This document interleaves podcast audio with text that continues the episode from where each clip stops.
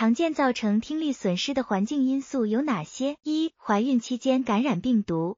早期常见的是德国麻疹感染，对胎儿造成严重的听力损失及其他问题。近年来，由于卫教及疫苗普及，德国麻疹几乎已消失。目前较常见为巨细胞病毒感染，有些母亲在孕期感染此病毒，只出现轻微感冒症状，以致没有及早发现。若在怀孕初期感染，通常会对胎儿造成较严重的影响。二，Rh 血型不合，通常是因为母亲属阴性 Rh 血型，但胎儿为阳性 Rh 血型，造成母体产生抗体。当怀孕胎次越多，抗体累积越多，就会攻击胎儿的红血球，使血液供氧不足，造成胆红素过高，导致听损。三，早产。四，妊娠糖尿病、妊娠毒血症。五，怀孕期间饮酒过量。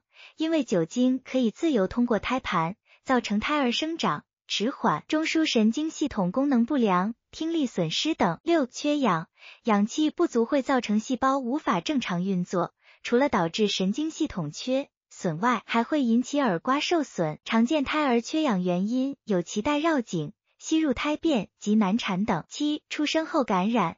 最常见的是上呼吸道感染引起中耳问题，若是细菌或病毒经由脑膜进入耳刮，则常会引起耳刮钙化，造成严重听损。其他如麻疹、腮腺炎、水痘急流感都是可能引起听损的疾病，其中腮腺炎与单侧听损的相关性极高。八、耳毒药物。九、头部创伤。